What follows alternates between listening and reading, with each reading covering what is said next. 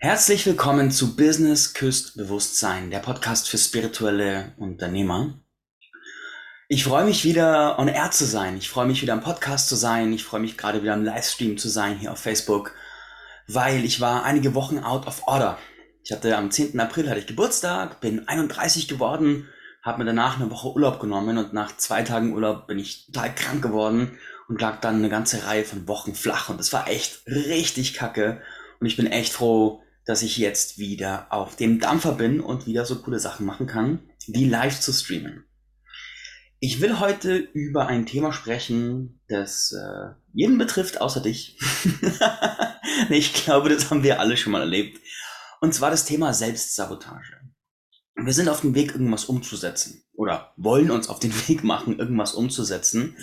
Und dann vergehen irgendwie ein paar Monate und wir stellen fest, hey, Kacke, wir sind irgendwie nicht vom Fleck gekommen.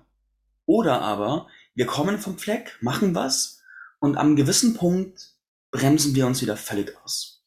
Also eine Geschichte, vielleicht kennst du die von mir. Ich bin mal im Biergarten gesessen mit einem Freund von mir, ist schon ein paar Jahre her, und habe ihm erzählt, hey, da habe ich ein neues Projekt, das ich gerade verfolge. Das ist richtig cool. Ich glaube, das wird richtig was. Und ich bin gerade hier und hier und so läuft es jetzt momentan. Und er so, hey, schade. Und ich so, wie schade? Läuft doch gut. Und er so, ja, und das ist schade, weil ich kenne dich jetzt schon ein bisschen und ich weiß, wenn das zu lange zu gut läuft, wirst du aufhören und wechseln. Weil du nichts lang genug machst, bis es erfolgreich wird. Und ich so, was? Und dachte mir, der Arsch, was sagt er da? Und er hatte recht. Das war damals eins meiner Selbstsabotagemuster. Und wir alle kennen sowas. Wir sind so auf dem Weg und irgendwann bremsen wir uns völlig aus und fragen uns im Nachgang, was ist denn da bitte passiert? Warum haben wir so gehandelt? Warum haben wir so äh, nicht gehandelt. Und darum soll es gehen. Ich will dir heute, ich habe eine ganze Sammlung von Blockmustern. Ich habe mir das quasi angeguckt, wie bremse ich mich selbst aus, wie bremsen andere sich aus und habe das in verschiedene greifbare Muster gepackt. Und das ist wie überall im Leben, wenn du ein Bewusstsein, ein Gewahrsein darüber hast, was Phase ist, dann kannst du leichter damit arbeiten. Gehen wir also direkt in die Inhalte rein. Das erste große Blockmuster ist der Gedanke, ich bin mir nicht sicher, ob es das 100% richtig ist. Stell dir vor, du sitzt da und überlegst dir ein, ein Angebot rauszugeben. Aber du bist dir nicht sicher. Ist es wirklich das, wofür die Schöpfung dich auserkoren hat? Ist es wirklich deine große Gabe? Ist es wirklich das, was die Leute wollen werden? Und dann sitzt du fünf Tage da und denkst nach und suchst nach Zeichen und meditierst und, und liest irgendwas und guckst Videos und kommst zu keiner Entscheidung. Und irgendwann lässt du es bleiben, weil du denkst, hey, weißt du was, äh, kein Zeichen, also ist es nicht das Richtige, also kann ich es auch gleich bleiben lassen. Das ist Blockmuster Nummer eins. Und ich sag dir was, von diesem Blockmuster kann ich dir ein Lied singen. Ich habe das Ganze über Jahre immer wieder gemacht, dass ich keine Entscheidung getroffen habe, weil ich mir nicht sicher war, ob es das Richtige ist. Ich habe nämlich darauf gewartet, dass, wenn ich das Richtige auswähle, in dem Moment, wo ich sage, das wird sein, dass ein großes universelles Zeichen kommt, dass die Fanfaren des großen Himmels kommen und sagen, Mark, du hast die richtige Entscheidung getroffen. Geh es tun, jetzt ist alles leicht. Und es ist nie passiert. Niemals. Wie unfair, oder? Wie gemein. Es ist nie passiert und dementsprechend habe ich weiter darauf gewartet, dass die Zeiten anders werden und irgendwer mir sagt, was die richtige Entscheidung ist. Meiner Erfahrung nach, ich habe eine gute Freundin und die hat auf ihrem Eingang zu ihrem Klo so ein Bild von so einem Mönch und da ist so ein Zitat drauf, das heißt, Until you know everything, there's only one way to go forward, to decide. Also auf Deutsch gesagt, solange du nicht alles weißt, gibt es nur einen Weg vorwärts zu kommen, entscheide dich. Und genau das ist es. Meine größten Erfolge habe ich gefeiert, indem ich mich entschieden habe, gemacht habe und geguckt habe, was passiert. Und nicht zu lange nachgedacht, nicht alles tausendmal durchge, weiß ich nicht was, sondern einfach gemacht. Das ist der Weg, der für mich funktioniert hat. Und dementsprechend, wenn du das erste Blockmuster aushebeln willst, erlaube dir, einfach zu machen. Erlaube dir eine Entscheidung zu treffen, erlaube dir, dass die Entscheidung auch nicht die weltgrößte, beste, what ever sein muss, sondern einfach irgendeine Entscheidung sein darf und lerne durch das Umsetzen der Entscheidung. Blockmuster Nummer zwei. Ich mache es nur, wenn es sicher klappt. Kennst du Leute, die angestellt sind, die da sehr unglücklich sind und planen, in die Selbstständigkeit zu gehen? Und du kennst die Leute und du bekommst mit, die planen jetzt schon ziemlich lange. Die planen jetzt schon ein paar Ja. Und irgendwann fragst du mal, ja, sag mal, du planst jetzt schon seit drei Jahren. Wann geht's denn los? Und die so, ja, der Plan muss perfekt sein. Weil es muss dann auch ganz sicher funktionieren. Und ich muss genau wissen, dass es genau richtig ist. Bullshit. Völliger Bullshit. Wenn du mit der Attitüde an Sachen rangehst, dann wirst du nie irgendwas umsetzen. Denn meiner Erfahrung nach, den perfekten Plan, der sicher klappt, den gibt es nicht. Ich kenne einen perfekten Plan, der sicher klappt. Und der lautet irgendwann sterben. Das wird sicher klappen. Die Wahrscheinlichkeit, dass der nicht klappt, ist echt klein. Dementsprechend, das ist safe. Aber alles andere ist auch behaftet mit einem gewissen Risiko. Leben ist Risiko. Und Lebenskompetenz bedeutet, sich auch zu erlauben, mit dem Risiko zu spielen und für sich Entscheidungen zu treffen, die zu deinem persönlichen Risikotyp passen. Und den vielleicht auch ein bisschen auszudehnen, wenn du ein mutigeres Leben haben möchtest. Weil sicher, weißt du, riesige Firmen mit Millionen oder Milliarden von Budgets, auch die machen Sachen, die nicht funktionieren. Die bringen Sachen raus, die nicht klappen. Die öffnen Marktsparten, die nicht klappen. Und wenn die Millionen Budgets mit den größten Profis, den besten Beratern, denen das passiert, wie ist es dann bei dir? Da wird es genauso, wenn Sachen nicht klappen. Die erfolgreichen Leute, die ich kenne, und meine eigenen Erfolge eingeschlossen, laufen so. Man trifft eine Entscheidung, man geht los und setzt um. Man fällt auf irgendeine Art und Weise auf die Nase, weil Sachen nicht funktionieren. Man steht auf, richtet die Krone, lernt was dazu und geht weiter. In Think and Grow Rich, ganz bekanntes Buch, hast du vermutlich sicher schon gelesen, ist auch so die Beobachtung, dass die meisten wirklich krass erfolgreichen Leute auch schon hingefallen sind und dann aber aufgestanden sind, weitergemacht haben, gelernt haben und damit ihren Erfolg gebaut haben. Und das ist, wie meiner Erfahrung nach, die Erfolge laufen.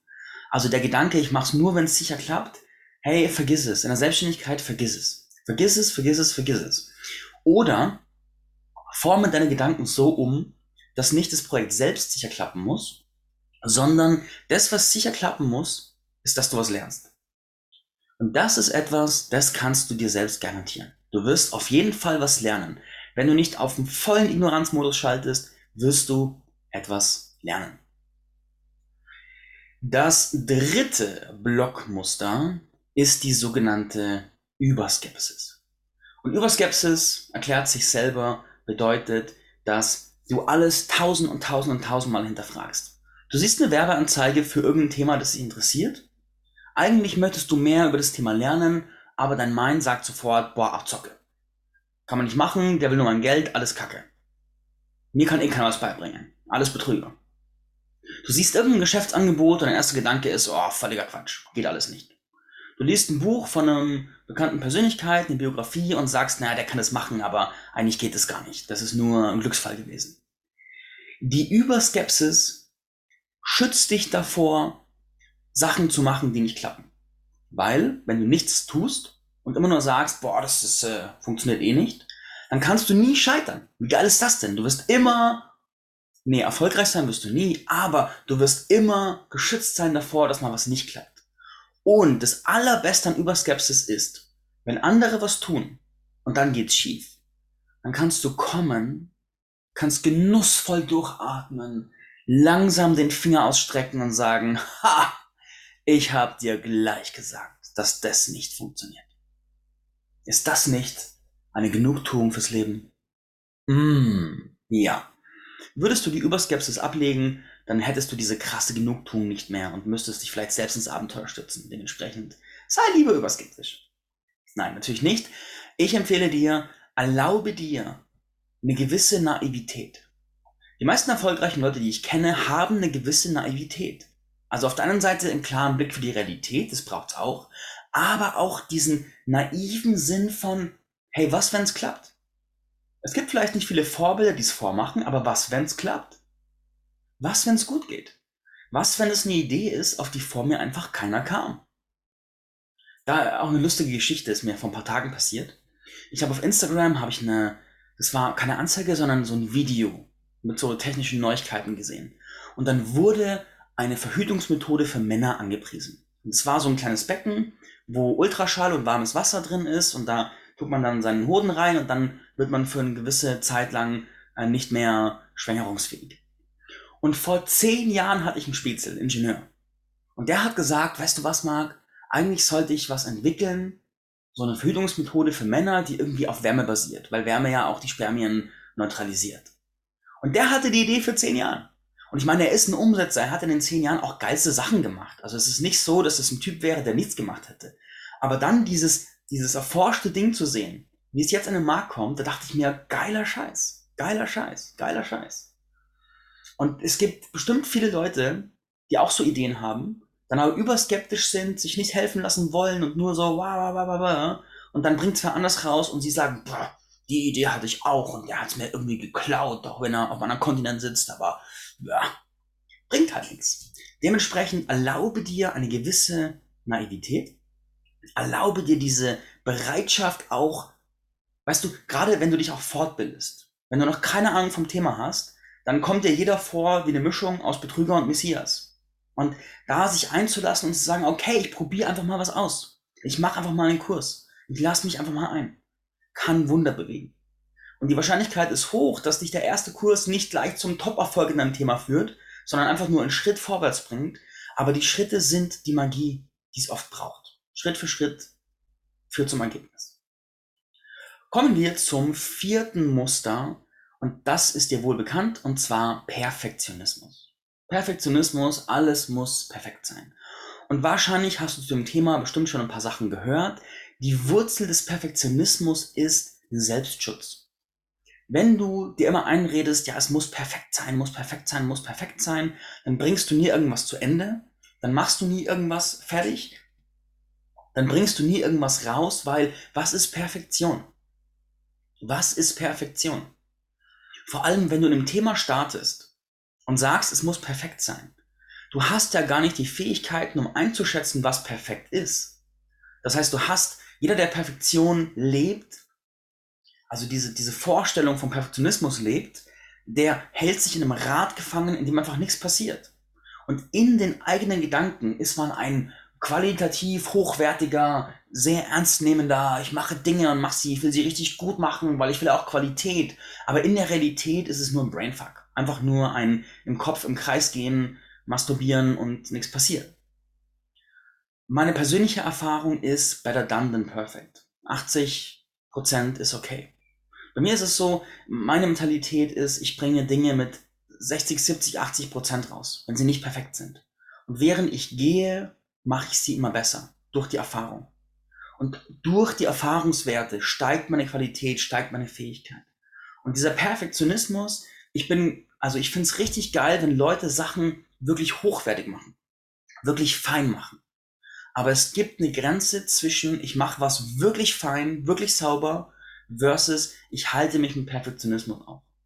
Also da ist die große Frage, wie leicht fällt es mir, Sachen umzusetzen und wenn du merkst, bei dir geht gar nichts vorwärts, weil du nur in Schleifen festhängst, erlaube dir die 80 Prozent.